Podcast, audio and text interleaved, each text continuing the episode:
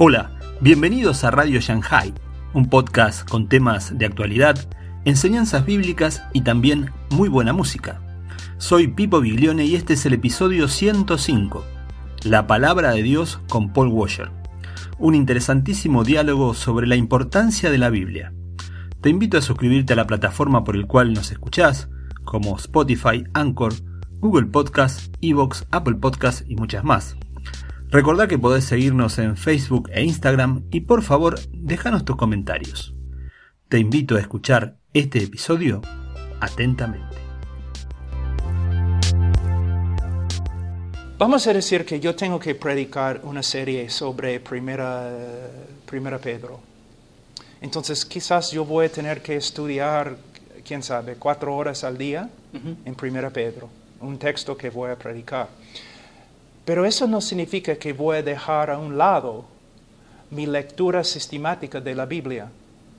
Yo creo que cada creyente, cada creyente debe tener una disciplina, puedo decir, de la vida, que van a empezar en el libro de Génesis y van a leer toda la Biblia sistemáticamente, empezando en Génesis, terminando en Apocalipsis, y cuando han terminado deben empezar de nuevo. Aunque durante el mismo tiempo quizás vayan estu estudien otras cosas en la Biblia, ¿no? Un estudio de palabra, un estudio de un libro, pero nunca deben dejar a un lado la lectura sistemática de las escrituras. Bueno, para seguir adelante quisiera también preguntarle otras preguntas comunes que, surgen con relación a, a, la vida cristiana y también no solo con relación a la vida cristiana, sino cuando quieres compartir el Evangelio con otros. ¿no? Um, por ejemplo, con frecuencia nos topamos con una persona que dice, bueno, hay tantas religiones en el mundo, ¿cómo sé que la cristiana es la, la verdadera? ¿No? Uh, ¿qué, le, ¿qué, le, podríamos decir a esa persona? Sabe que yo, yo conozco un apologista, uh -huh. teólogo, que es, el hombre es un genio. Y una vez estábamos enseñando juntos en una universidad. Y una persona le preguntó, ¿y cómo sabes que la Biblia es la palabra de Dios? Y él dijo, porque la he leído. Y el alumno, oye, pero eso no significa nada. Y él dijo, sí, significa mucho. La Biblia testifica acerca de sí misma. Si tú pones otro libro religioso, no me importa qué es, cuál, si tú pones otro libro al lado de la Biblia y tú lees los dos, tú vas a ver la superioridad de esta Biblia. Habla de las preguntas más grandes, más importantes de nuestra existencia. Nos da una respuesta por qué hay maldad en el mundo, por qué el hombre no puede cambiar, cuál es el fin o propósito de la vida. Entonces, simplemente leyendo la Biblia, la Biblia misma testifica, oye, no hay otro libro como este libro. Entonces, yo siempre simplemente recomiendo, cuando una persona me pregunta, ¿y por qué sabes que la Biblia, o cómo puedes mostrarme que la Biblia es la palabra de Dios? Yo siempre digo, léela, lee la Biblia y vas a ver.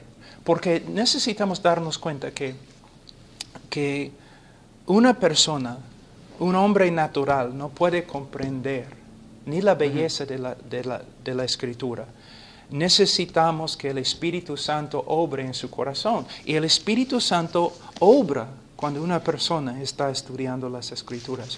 Otra cosa es que nosotros podemos entrar en argumentos y debates con respecto a la evolución, uh -huh. a, a creacionismo.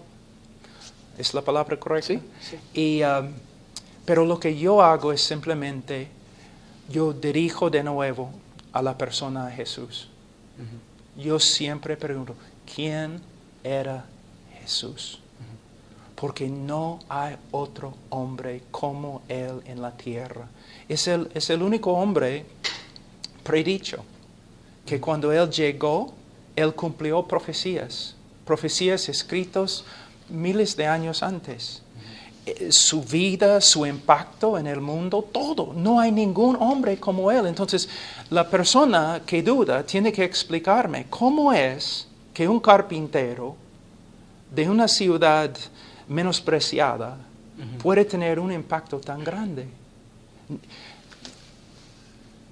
Si, si Jesús, como eh, creo que un historiador dijo, si Jesús no existiera, necesitaríamos alguien más grande que Jesús para inventarlo. Porque lo que la Biblia dice de él es, es otra cosa. No hay comparación con otro hombre y con respecto a la Biblia no hay comparación con otro libro. Eso es lo que yo he considerado muchas veces. Por eh, mucho tiempo en mi vida he visto muchos debates.